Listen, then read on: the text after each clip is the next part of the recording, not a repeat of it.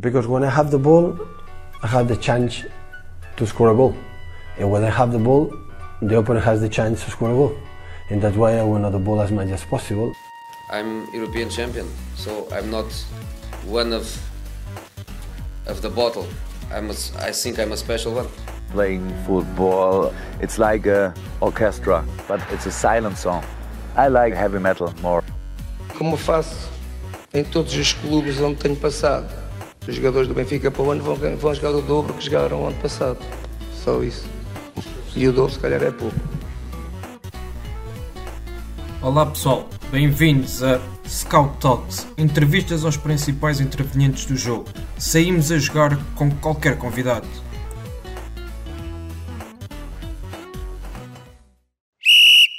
Olá Ricardo, bem-vindo ao Scout Talks. É um gosto enorme ter-te aqui connosco e esperemos que seja uma conversa muito interessante, aqui num contexto informal e que possamos uh, dar a conhecer a, a quem nos ouve aquilo que tem sido o teu percurso e o teu excelente trabalho como treinador.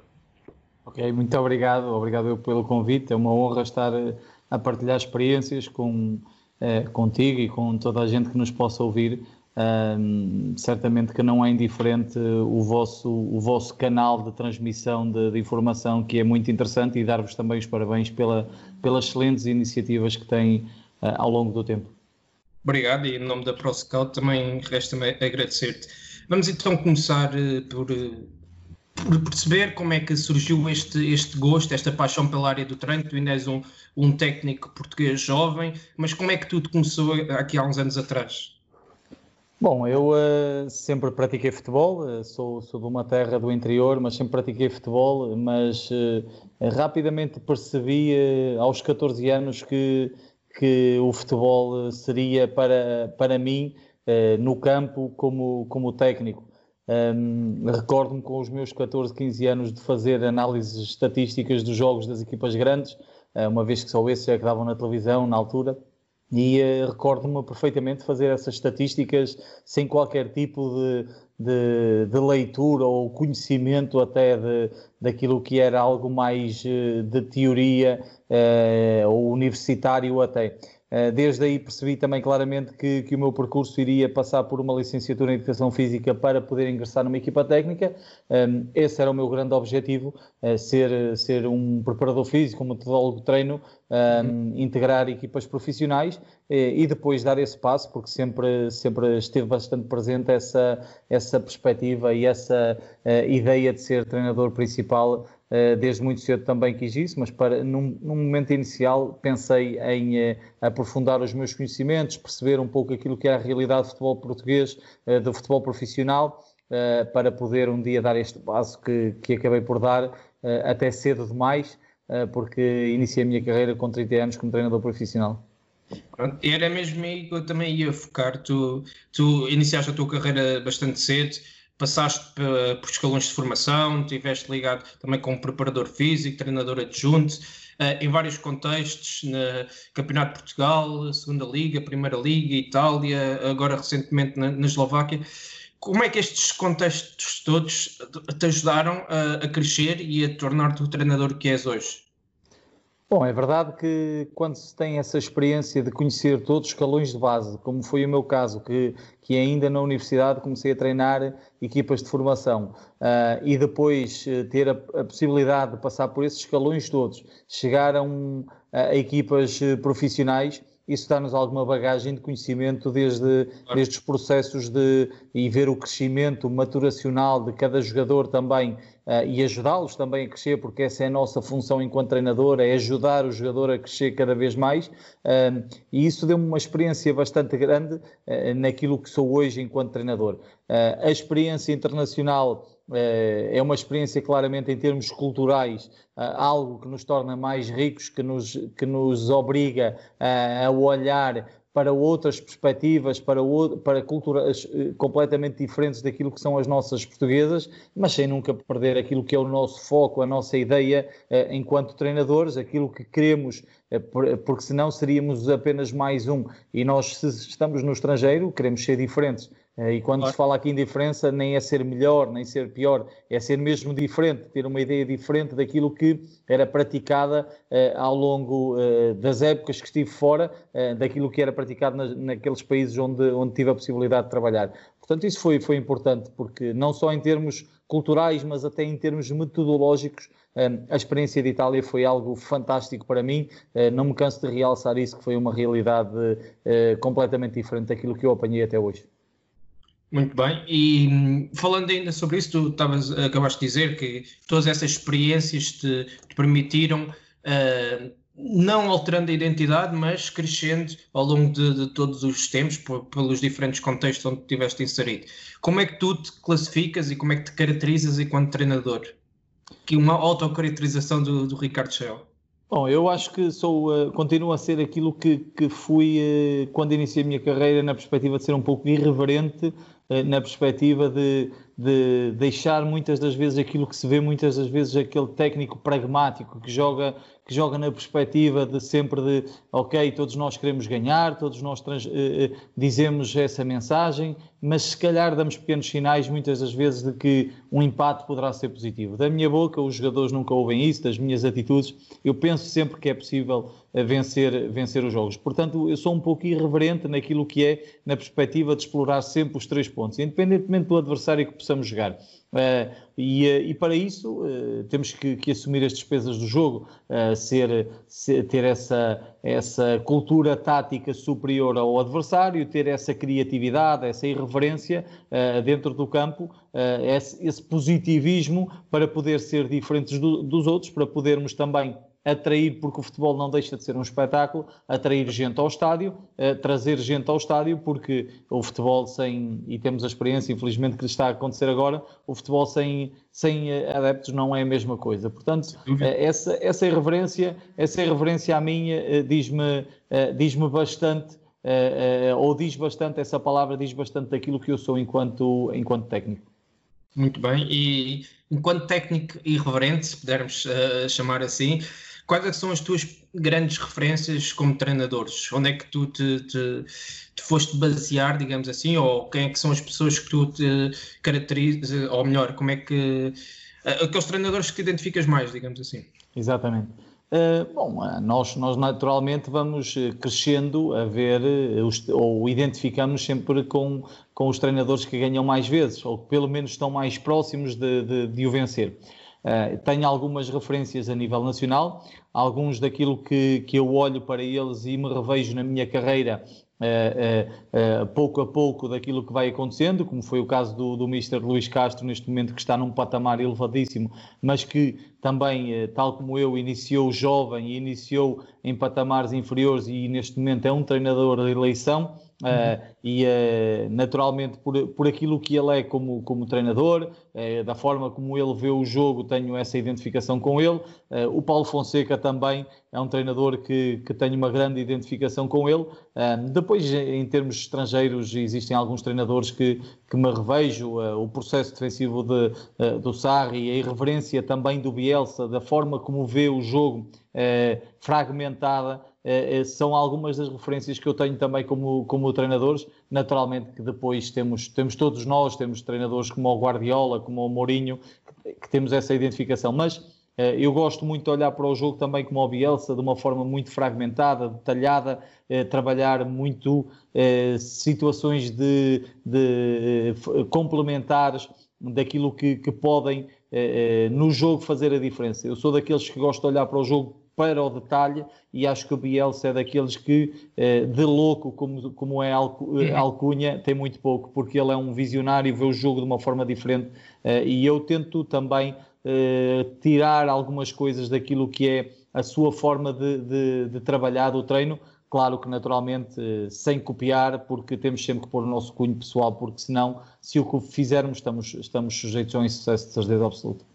Claro, e já agora, aproveitando aqui e passando um pouco a publicidade, uh, em breve vamos ter uma análise também ao Bielsa e ao, ao Leeds, ao fantástico trabalho que ele fez no, no site da ProScout.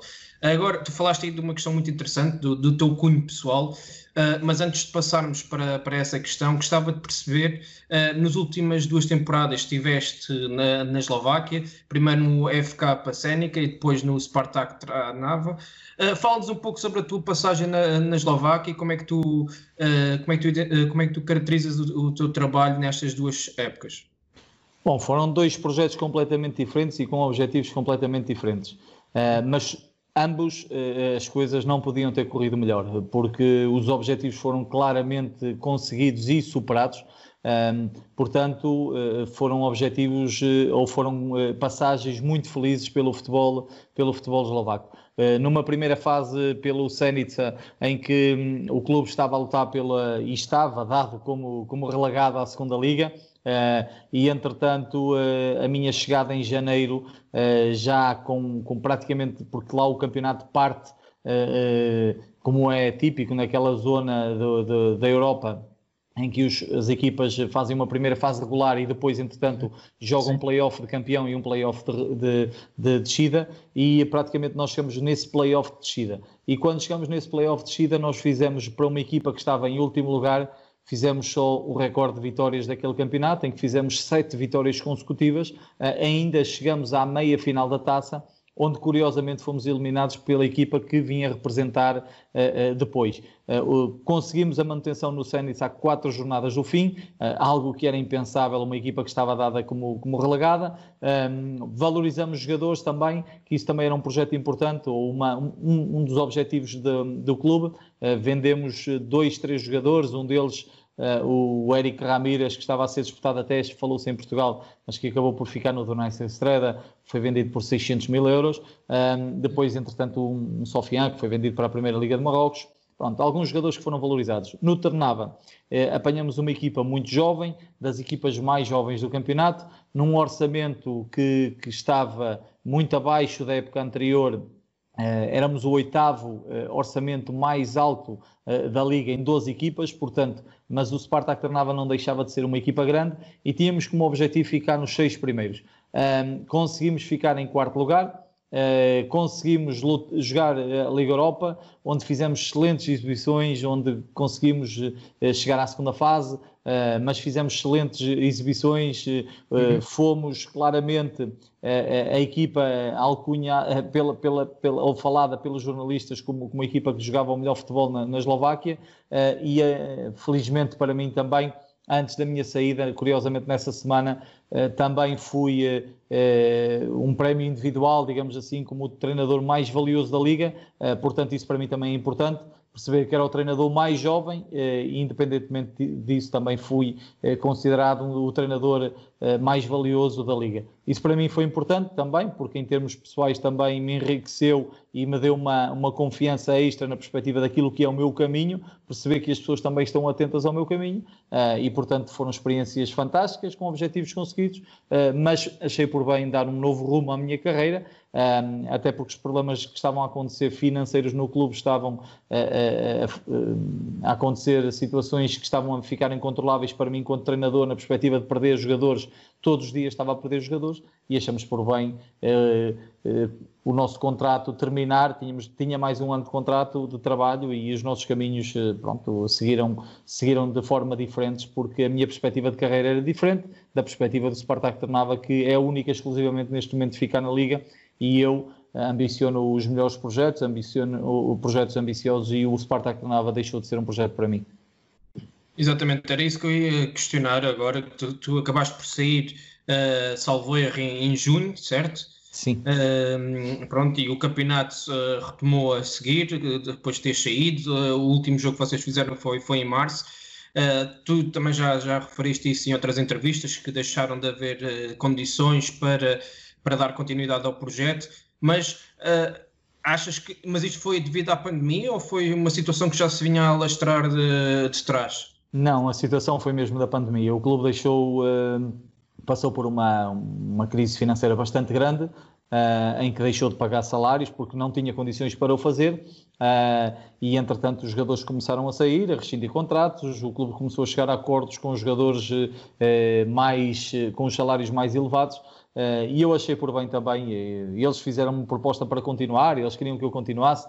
Eu tinha contrato, mas eles uh, perceberam claramente que eu não estava motivado e falei, tive várias, várias conversas com eles e percebemos claramente que se calhar o caminho teria que ser mesmo este, porque uh, o clube ia, ia, seguir um corte drástico na, na, naquilo que ia ser em termos orçamentais, o investimento iria ser diferente e eu, quando acordei a minha chegada ao Spartak Ternava, foi num primeiro ano ficar nos seis primeiros e no segundo atacar um possível uh, sermos campeões. Uh, era o segundo ano, o objetivo era ser campeão, uh, portanto eu achei que não estavam as condições reunidas para isso, nem de perto nem de longe, e por isso é que seguimos caminhos diferentes, mesmo, mas foi mesmo por causa da situação financeira do clube.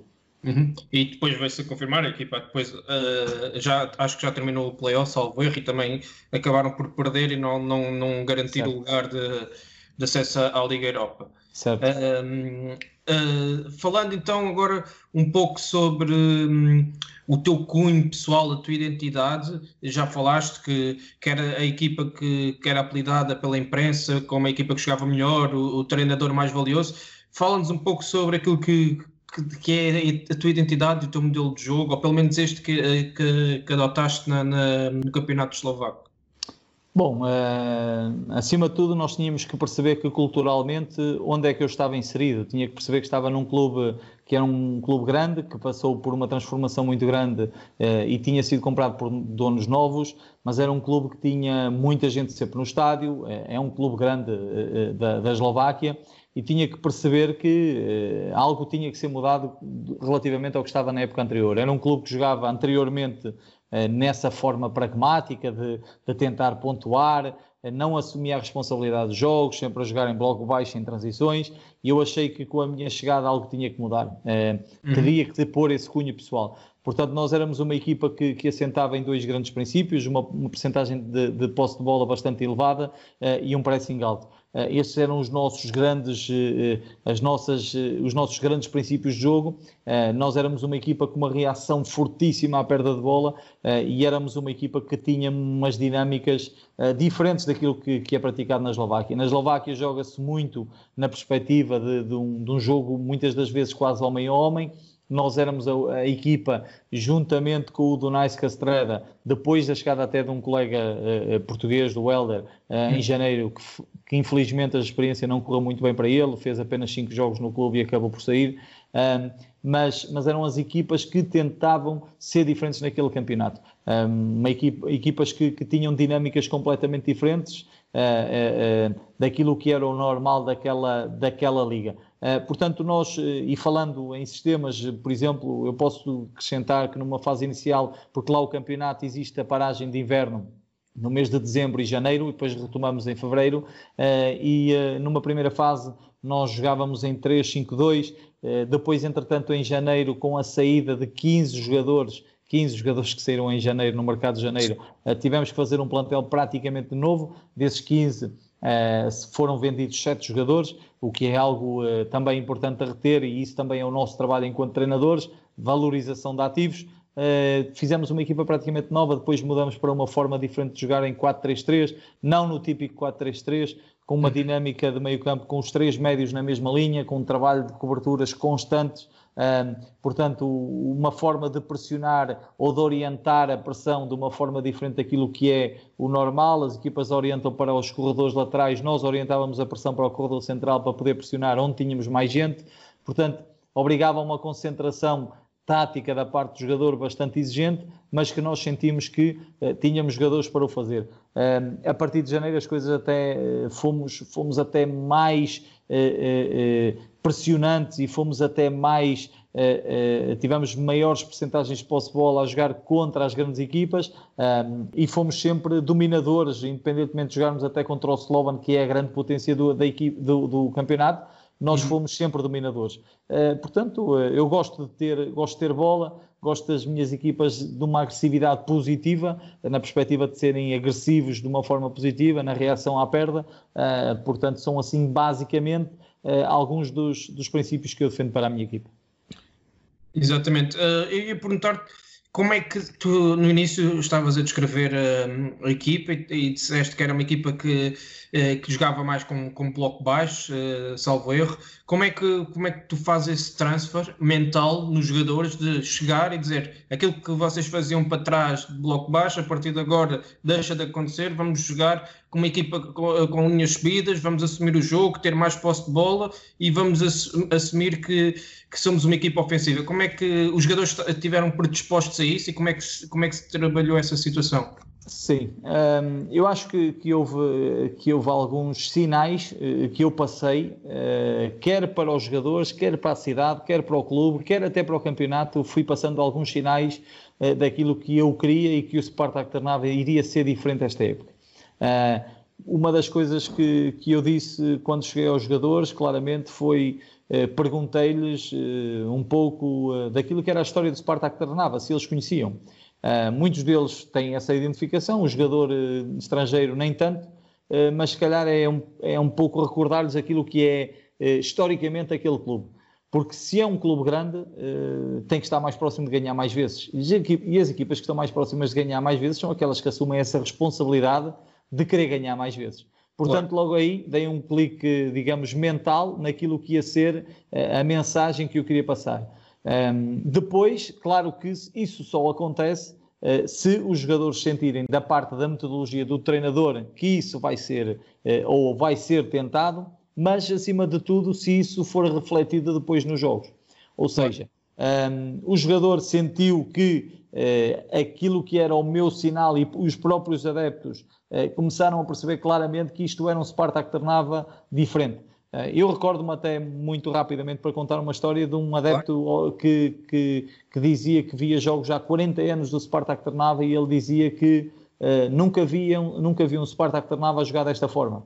Uh, tão pressionante, uh, e ele diz mesmo que viu o melhor jogo da vida dele do Spartak Trnava quando jogamos a Liga Europa, em que estivemos 62 minutos, salvo erro, a jogar com menos um, e precisávamos de vencer por uma diferença de dois golos para empatar a eliminatória e três para passar e estávamos a ganhar um zero e um jogador nosso é expulso.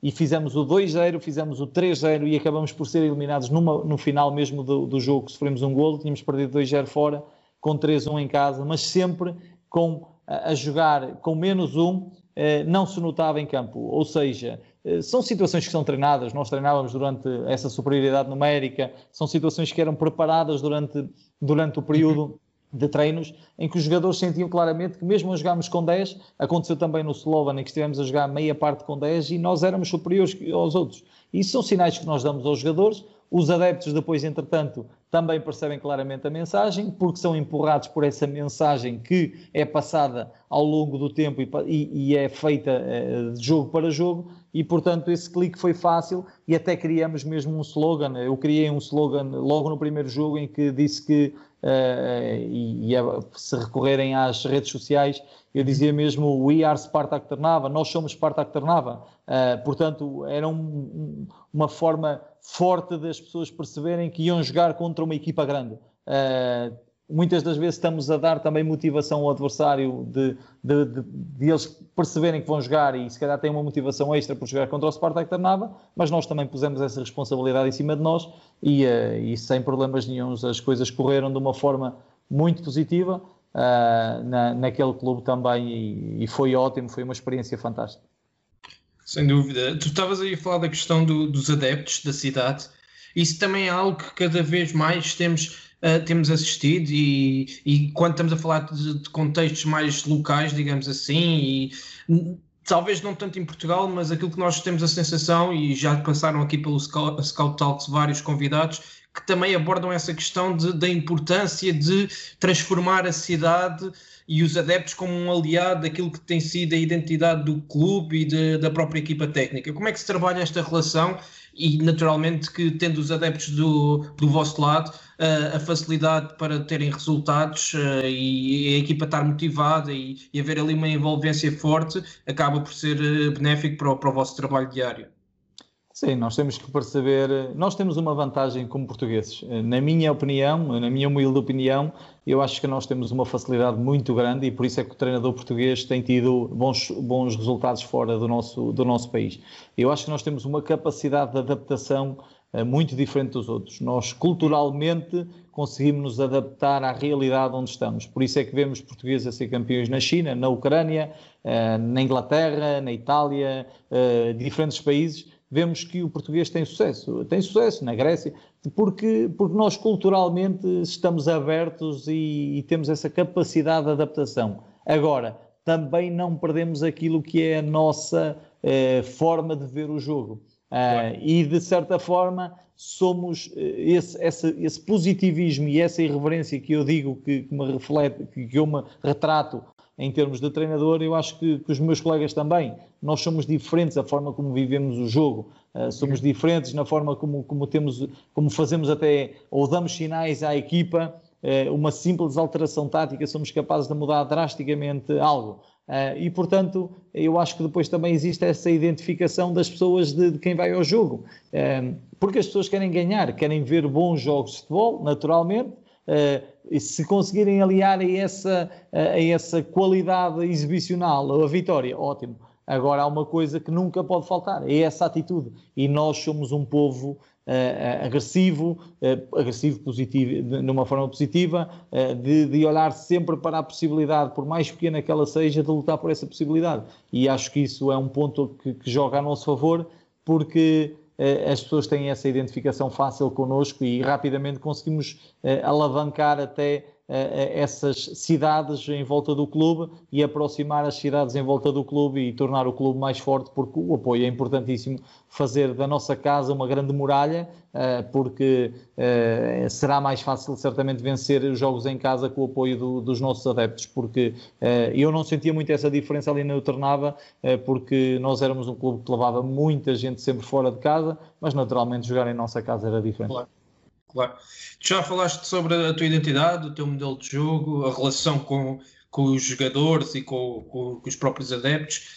Uh, Fala-nos agora como é que trabalhavam aquilo que dentro daquilo que é o vosso modelo de jogo, quais é que, como é que trabalhavam isto em termos de processo de treino, como é que, que especificidades uh, é que, que, trabalhavam de forma a, a ter a equipa uh, à imagem daquilo que tu acabaste de referir?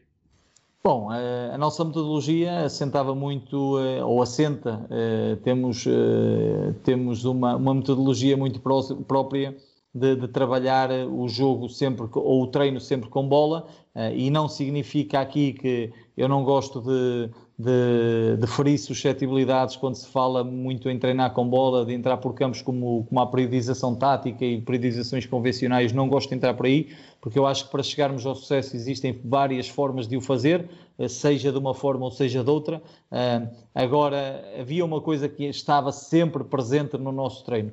Aquilo que nós fazemos é treinar comportamentos. Eh, ou seja, o jogador tem que perceber que quando vai para o treino vai trabalhar comportamentos pretendidos uh, daquilo que será a nossa identidade de jogo uh, e vai trabalhar comportamentos que nós devemos explorar no nosso adversário.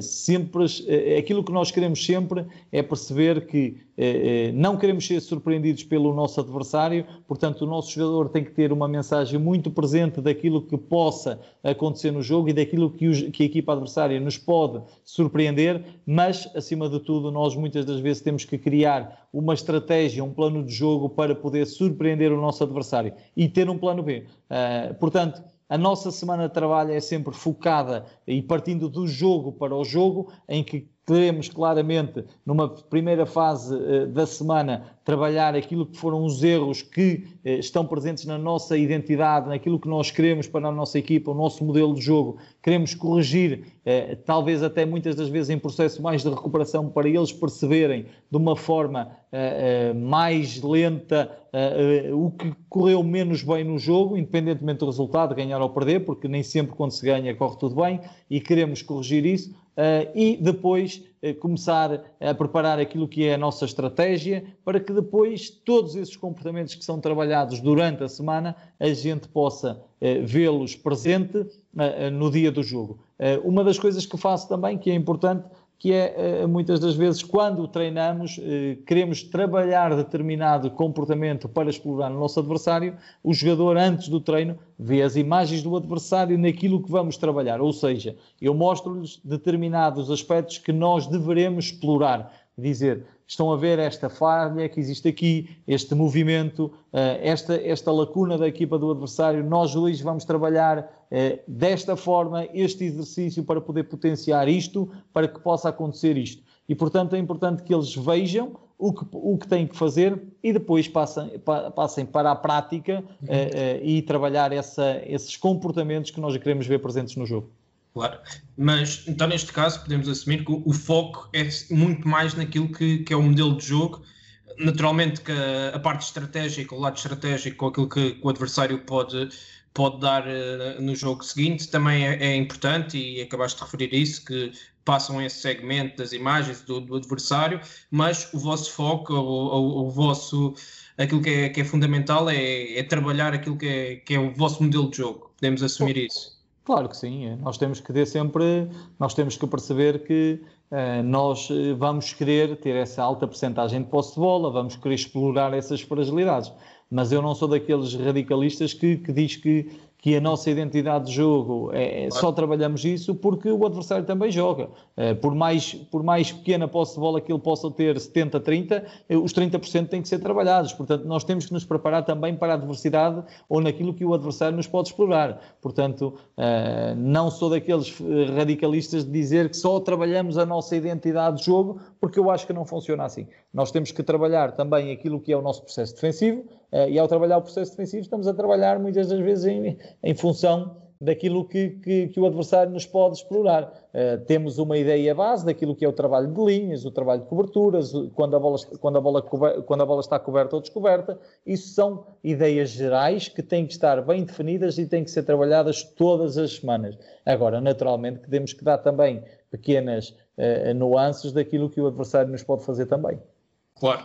E, e, hum, uma questão relativamente ao modelo, uh, já disseste que vocês apostam muito naquilo que, que, é o processo ofensivo, mas como é que trabalham em termos de, de, transição defensiva? Ou seja, no momento de perda, qual é, que é, qual é que é a vossa prioridade neste momento de perda? Bom, como eu já disse anteriormente, uma das coisas que eu acho que esse é o momento mais difícil de trabalhar no futebol. É o uhum. momento da transição defensiva. Até porque o jogador está muito preparado para ter bola e está pouco preparado claro. para reagir à mesma. Uh, portanto, nós queremos, temos que criar diferentes estratégias, uh, não só aqueles. Muitas das vezes nós olhamos para aqueles típicos exercícios da transição direta e indireta de, daquilo que é o, o, os exercícios em si, uh, mas também prepará-los muitas das vezes com outro tipo de condicionantes que vamos criando no exercício. Eu, por exemplo, dou muitas vezes uh, uh, estes, estas condicionantes no exercício para tornar a minha equipa efetivamente mais forte no momento da perda. por exemplo, Uh, dizer-lhes que o exercício tem determinadas regras, não gosto de meter muitas regras no exercício, mas tem determinado objetivo, digamos assim, uh, mas uh, também tem dou determinadas situações aí que lhes digo, este exercício, o primeiro período, vai durar seis minutos, em que chego ao pé de uma equipa que estou a trabalhar, quero trabalhar esse, esse, esse momento e digo-lhes: olhem, vocês têm 6 minutos, mas a vossa equipa vai iniciar o exercício, mas está a perder, por exemplo, 2-0. Obriga a equipa a ter um comportamento claro. completamente diferente, perceber que 6 eh, minutos pode ser curto se não forem efetivamente muito fortes no momento da perda e tentar recuperar mais, o mais rápido possível a, a bola.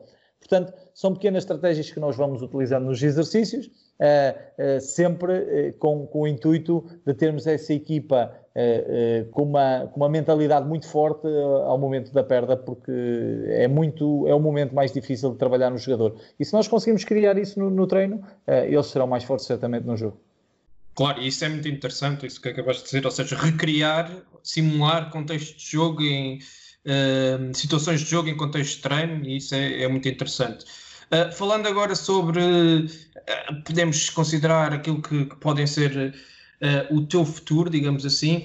Tu, em várias entrevistas, já, já referiste que, e ainda agora também disseste que saíste da, da Eslováquia à procura de um desafio uh, estimulante, um desafio uh, que te pudesse permitir crescer e assumir outro tipo de, de relevo, digamos assim, numa Primeira Liga e falaste de, do regresso a Portugal, que era algo que, corrijo-me se estiver enganado, mas foi isso que ali, que, que gostavas de regressar a Portugal para a Primeira Liga e que te sentias capacitado para isso. Um, tu já estiveste na, na, Primeira Liga, embora numa experiência curta, E, e, eu gostava de perceber, em 2014, 2015, quando estiveste no Penafiel na Primeira Liga, só fizeste as quatro primeiras jornadas, o que é que falhou nesse, nesse projeto uh, nessa época? Bom, eu não, eu não sou daqueles que, que sacudo sempre a água do, do capote. Uhum. eu tenho que assumir as minhas responsabilidades enquanto treinador. Primeiro de tudo, há uma coisa que, que por, muita, por muita humildade que, que nós possamos ter enquanto treinadores, uh, eu tenho que, que manter a minha cota à parte da responsabilidade uh, em algumas coisas. Uh, e, é, e aquilo que nós temos muitas das vezes quando chegamos e somos jovens é que eh, pensamos que nada nos deita, deita abaixo claro. e que, que, somos, entre aspas, melhores do que os outros ou somos diferentes. E isso aconteceu, aconteceu em Penafiel na perspectiva de querer agarrar aquele projeto que não estava ou que estava destinado ao insucesso desde o início. E quando, estava, quando eu digo isto, tem a ver com a preparação daquilo que foi o plantel. Desde o início, muito cedo, eh, houve perspectivas daquilo que era a construção daquele plantel, como foi prometido eh, uma série de jogadores importantes eh, que poderiam ingressar no plantel e a verdade é que nós fizemos um plantel por, por posições em que tínhamos cinco prioridades por cada posição uhum. e a verdade é que em algumas delas nem, nem à quinta, nem à sexta, nem à sétima conseguimos chegar. Portanto, logo aí a constituição do plantel foi fragilizada um plantel sem experiência de Primeira Liga, com um orçamento baixíssimo e com fracas condições estruturais para uma Primeira Liga. Uh, eu, uh, se tivesse esperado mais dois dias, poderia ter ido para outra equipa, que é um projeto muito mais importante, uma equipa muito mais forte, e as coisas, infelizmente, eu decidi porque fui, fui emocional e quis chegar à Primeira Liga rapidamente. Tinha tido a oportunidade de chegar ao Belenenses três meses antes e, e, achei por bem não, não deixar o Académico de Viseu na altura e continuar na segunda Liga e esperar pelo final da época. Acreditava que essa oportunidade podia chegar. Hoje, eh, eh hoje eh, faria as coisas de uma forma diferente.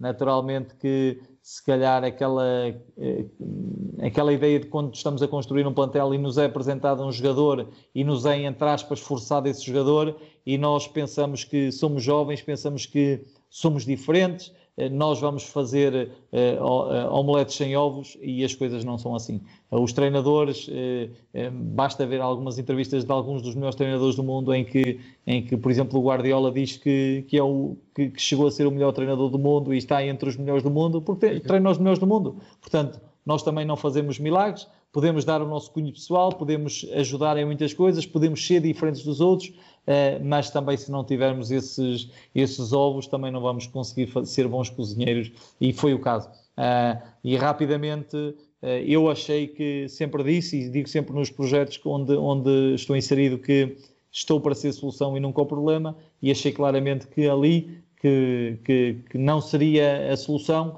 também não era o problema, mas não era a solução. Uh, infelizmente para o Penafiel acabou por uh, sair o Ricardo Shell, acabou por sair ainda mais dois colegas meus e, e aquilo, entre aspas, nunca mais se endireitou e o, e o, uh, e o Penafiel acabou mesmo por, por descer de divisão, porque, porque estava traçado desde o início a, a, fraca construção daquilo que foi não só do plantel, mas em termos estruturais, que, que as pessoas não estavam preparadas para aquela realidade.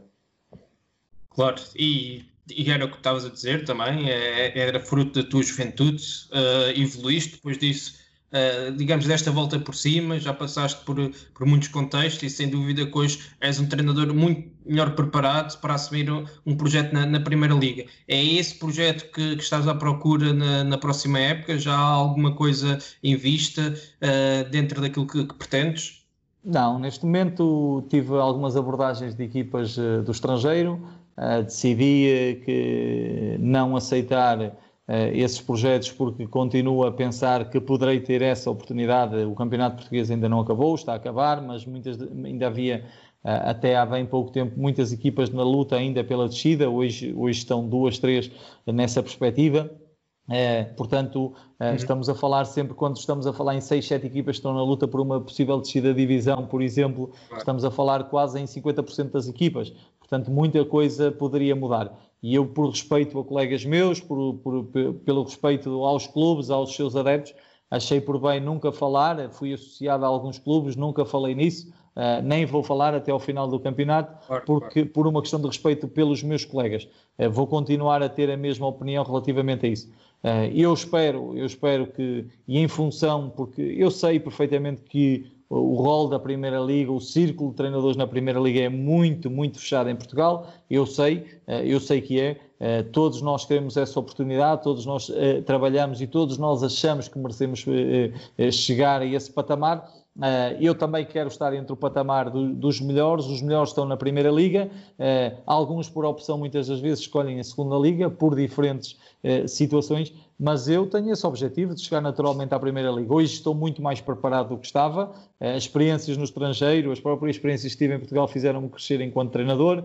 Hoje sinto-me muito mais preparado naquilo que é na leitura, na preparação de um jogo, na preparação de um treino, na, na forma de liderança. Uh, estou a, a tentar uh, cada vez mais aperfeiçoar aquilo que é as, as, diferentes eh, vertentes ou componentes de ser um treinador ou tentar ser um treinador de elite. Eh, portanto, trabalho diariamente para ser melhor e estou à espera dessa oportunidade. Neste momento não há nada, porque por, por essa questão desse, desse respeito, acredito que a partir do final da, do, de, do campeonato que está para breve, durante esta uhum. semana, que possamos trabalhar ou possa o meu nome ser associado, ou espero que seja associado a, alguns, a algumas equipas, senão também não ponho hipótese de, de não ponho uh, fora de hipótese a possibilidade de voltar ao estrangeiro. Uh, se, se isso tiver que ser o meu passo, uh, prefiro estar no ativo do que estar parado. portanto, não vou esperar eternamente pela Primeira Liga, porque sei que esse círculo é muito fechado e sabemos perfeitamente que este círculo, muitas das vezes, vemos treinadores a sair de um clube, passado dois dias entram noutro e uhum. sabemos que é difícil entrar. Claro, claro, sem dúvida. Um, e agora, uh, esperemos que consigas alcançar aquilo que, que desejas uh, relativamente ao teu futuro. Uh, duas últimas perguntas que já falámos aqui também ao longo desta nossa conversa. Um, para ti, qual é que é a importância do processo de análise da própria equipa e também do adversário naquilo que é, tua, naquilo que é, que é o teu modelo de jogo e também de forma a preparar para, para os desafios, para os jogos uh, no contexto do, uh, do macrociclo? Bom, conforme já disse anteriormente, nós começamos a preparação de uma semana partindo do nosso jogo para o próximo jogo. Portanto, nós temos que ter uma noção muito grande daquilo que aconteceu no nosso jogo. Uh, uma das coisas que eu faço, muitas das vezes, uh, ou quase sempre faço, é a análise da nossa equipa, do nosso jogo, sou eu que a faço. Porque mais do que ninguém eu tenho presente aquilo que quero que a minha equipa faça. Por melhores adjuntos e melhor identificação que eles tenham, existe sempre alguma coisa que às vezes é transmitido que não é pensado da mesma forma, independentemente da fidelidade e de defenderem as nossas ideias, existe sempre alguma coisa que nós pensamos de forma diferente. E, portanto, eu faço questão de fazer a análise da minha equipa.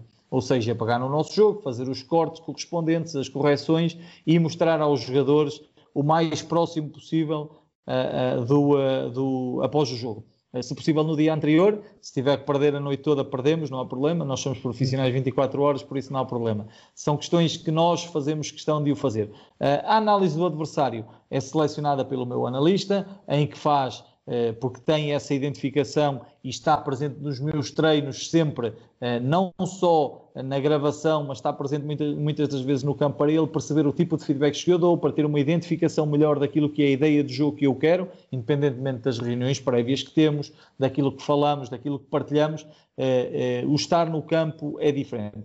E, portanto, existe uma recolha de imagens, diferentes imagens, que são depois selecionadas por mim e, e são eh, é importante colocar isto, é importante colocar isto eh, e fazemos uma, uma análise detalhada daquilo que é o nosso adversário e depois, durante a semana, cortamos pequenos fragmentos uhum. para ir demonstrar setorialmente, às vezes até individualmente, a cada jogador alguma das coisas que possam acontecer no jogo, ou que queremos explorar, ou que o adversário nos possa fazer. E depois existem eh, mais algumas pequenas imagens, eh, de, de, de, que fazemos um, digamos que umas, umas imagens coletivas daquilo que, que, são os momentos, os diferentes momentos, os cinco momentos eh, em que mostramos a uma, à equipa de uma forma mais coletiva.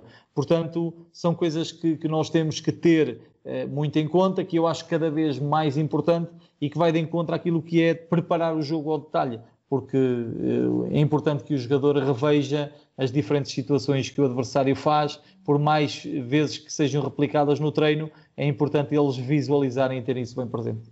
Claro, sem dúvida. Uh, mas uh, eu queria também perguntar se, uh, se fazem um, a filmagem dos vossos próprios treinos e também é algo que analisam de forma regular.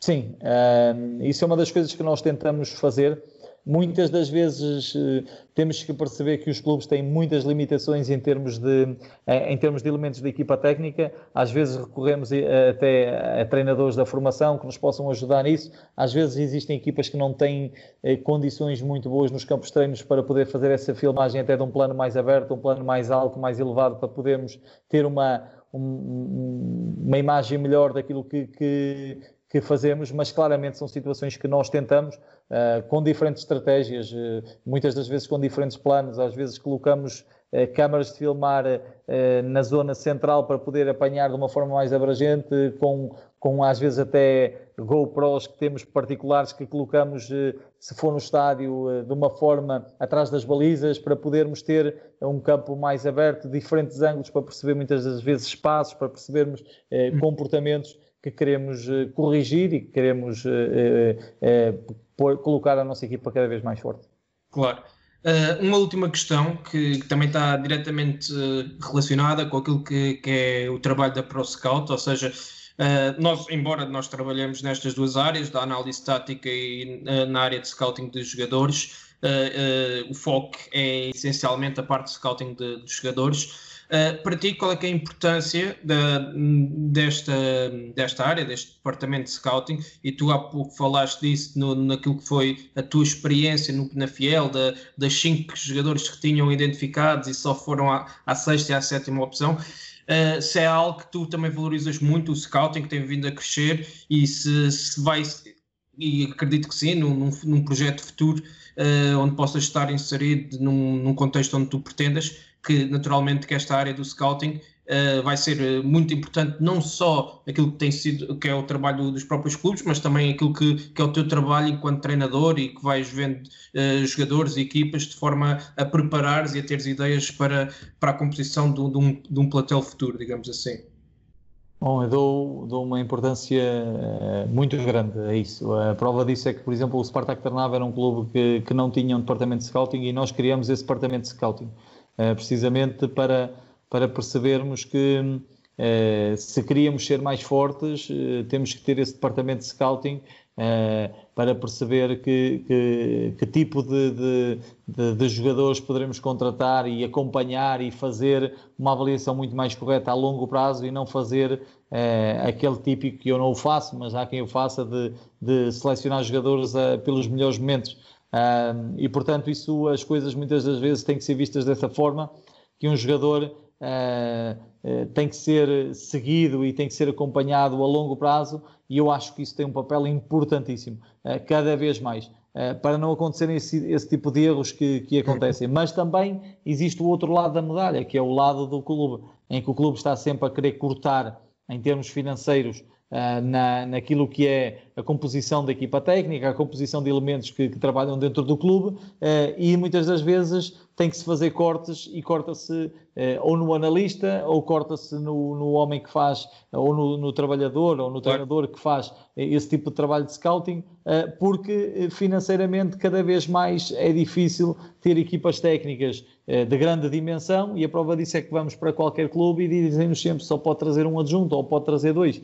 E enquanto os clubes não perceberem que nós temos que trabalhar com as pessoas que confiamos para, para podermos ter, se calhar, melhores resultados, uh, tem que começar a, a, ter essa mente aberta para poder investir, porque esse investimento no scouting pode, ser, pode ter um retorno enorme para os clubes e cada vez mais nós temos que olhar nessa perspectiva, que nós somos treinadores, vivemos de resultados, mas os resultados cada vez mais no futebol também não são só desportivos, são os resultados financeiros. E se os clubes tiverem uma grande capacidade de, de recrutamento, certamente serão mais fortes no futuro e terão essa capacidade financeira de poder escolher os melhores no futuro. Portanto, para mim é importantíssimo ter um departamento de scouting eh, e ter, eh, porque hoje em dia temos plataformas fantásticas eh, para recolher dados de qualquer tipo de situações de equipas em termos individuais em, e, e, jogadores em termos de, de, daquilo que são os seus skills, uh, uh, portanto, rapidamente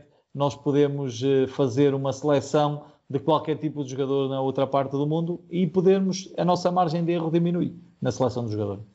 Claro, e é, e é, exatamente essa a nossa visão também aqui na, na ProScout e é isso que defendemos. Ricardo, muito obrigado pela, pela tua disponibilidade, por esta excelente conversa, uh, onde, onde demos a conhecer aquilo que tem sido o teu percurso, a tua forma de trabalhar e em nome da ProScout uh, desejamos que, que, consigas alcançar tudo o que desejas e, e estaremos aqui também na, na próxima época uh, a acompanhar o teu, teu trabalho, dando continuidade àquilo que tens feito na, nas últimas épocas, com um excelente trabalho e mais uma vez muito obrigado. Obrigado eu. E continuem a, a fazer aquilo que, que, tão bem fazem, com, com grande competência, o vosso trabalho, que é seguido por muitos apaixonados com o futebol, como eu, que, que sigo atentamente uh, o vosso trabalho e continuem a contribuir positivamente para o futebol, porque fazem falta projetos como o vosso. Muito obrigado.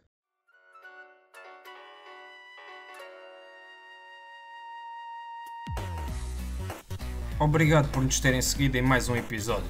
Sigam o ProScout nas redes sociais em Facebook, Twitter, Instagram, YouTube e principalmente no nosso site em www.proscout.pt. Até à próxima!